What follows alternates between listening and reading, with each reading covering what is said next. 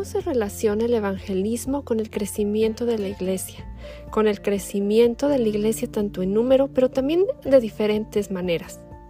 Como seguidoras de Cristo, ver edificar y crecer a la iglesia debería interesarnos y darle sentido a nuestras vidas.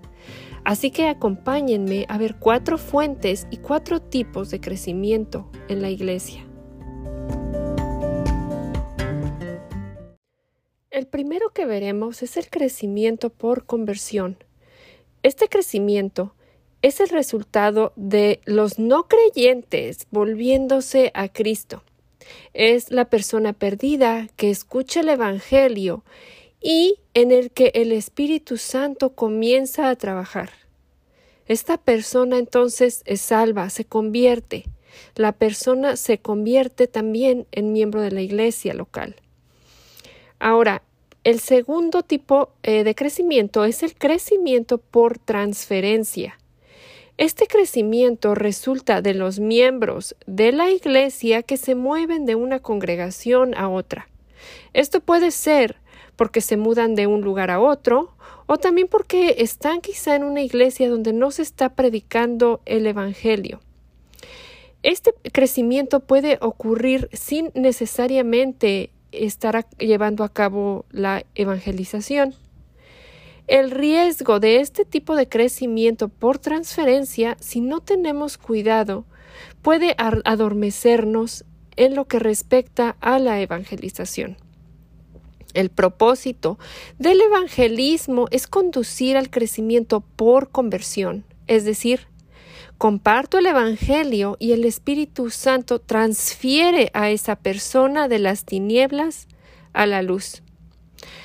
La mayoría de las iglesias están creciendo más por transferencia que por conversión. La gente se está transfiriendo. A veces es necesario este tipo de, de crecimiento, es decir, por transferencia, quizá como les decía, porque cambiamos, vamos a vivir a otro lugar o cuando detectamos que se está enseñando unas eh, doctrinas falsas. Pero existe el riesgo con el crecimiento de transferencia por transferencia de que cuando se está produciendo entonces este tipo de crecimiento nos olvidemos de los perdidos. El tercer tipo de crecimiento es el biológico. Este crecimiento resulta de los asistentes teniendo bebés. Algunos definen este tipo de crecimiento como hijos de miembros de la iglesia local que se vuelven a Jesús. Pero este sería más bien crecimiento por conversión. Ahora, el cuarto tipo de crecimiento es por incremento de asistentes. Es decir, aumenta el número de personas que asisten, pero que no se unen en realidad a la iglesia local. Son personas que en realidad ah, puede ser que no hayan nacido de nuevo, o pueden ser creyentes eh, que no estén comprometidos con la iglesia local todavía. A veces puede ser porque han sido lastimados eh, dentro de la iglesia o por alguna otra razón. El punto es que las iglesias locales se pregunten, nos preguntemos, ¿qué podemos hacer para el crecimiento por conversión? Queremos, como personas nacidas de nuevo, que Dios nos use para los perdidos, para que personas sean transferidas del reino de la oscuridad al reino de su Hijo amado. La conversión viene de hacer evangelismo.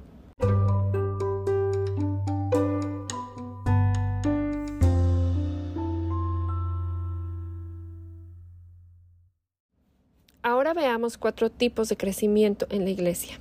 Primero, el crecimiento por expansión. Este crecimiento es debido al aumento de números, ya sea tanto por conversión, por transferencia, biológico o por asistencia, que son, ah, es lo que acabamos de ver anteriormente. La iglesia se expande numéricamente. Ah, el segundo está ah, el crecimiento eh, interno. Aquí estamos hablando del crecimiento espiritual de los creyentes, creyentes que están siendo transformados a la imagen de Cristo. Vemos en ellos cómo se involucran más en ciertas disciplinas espirituales, pero no solo eso. sino que estas personas eh, luchan con el pecado, se alejan, aprenden a luchar contra la tentación. Vemos el fruto del Espíritu Santo en ellos. El tercer tipo de crecimiento es por extensión. Este tipo de crecimiento se refiere a la plantación de iglesias dentro de una cultura similar, en donde se habla el mismo idioma, la misma cultura. Y por último, vemos el crecimiento mediante plantación de, iglesias en otras culturas en todo el mundo y en este caso es necesario cruzar fronteras de idioma, étnicas y culturales. Estos dos, últimos em, tipos de crecimiento están relacionados con, por ejemplo, con misiones, con llevar el Evangelio a personas que no conocen a Jesús o que no tienen esa exposición, que no han tenido, que no han sido expuestos al Evangelio, o a iglesias sanas donde se predica fielmente la palabra de Dios. La diferencia entre estas dos últimas es cultural y geográfica. Amigas, debemos ser, hacer y hablar el Evangelio, estar pescando, mientras que Dios usa esto para atraer a la gente. Nuestra tarea como creyentes es compartir el Evangelio y crecer espiritualmente. Quiero invitarlas, si no han escuchado el episodio anterior, el episodio 46, las invito a que lo escuchen. Aquí les eh, especifico más a qué me refiero con el ser, hacer y decir. Esto es bien importante. Ahora, como creyentes, Deberíamos estar compartiendo el Evangelio y creciendo espiritualmente mediante la palabra, la oración, la comunión con otros hermanos.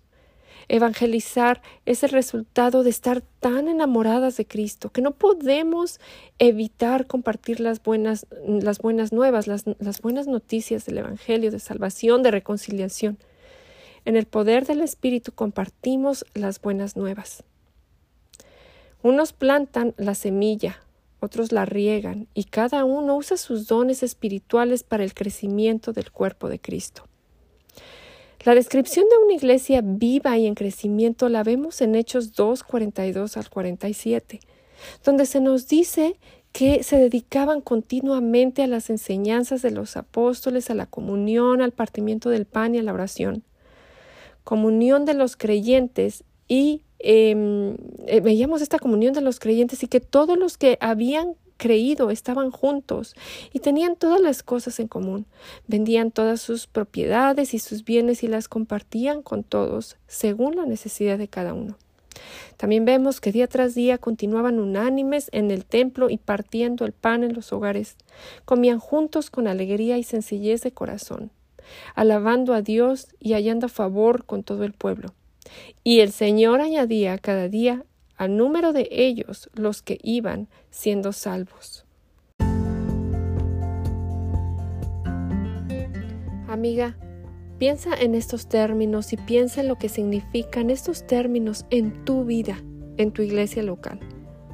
Estás creciendo internamente, espiritualmente y no puedes dejar de compartir el Evangelio.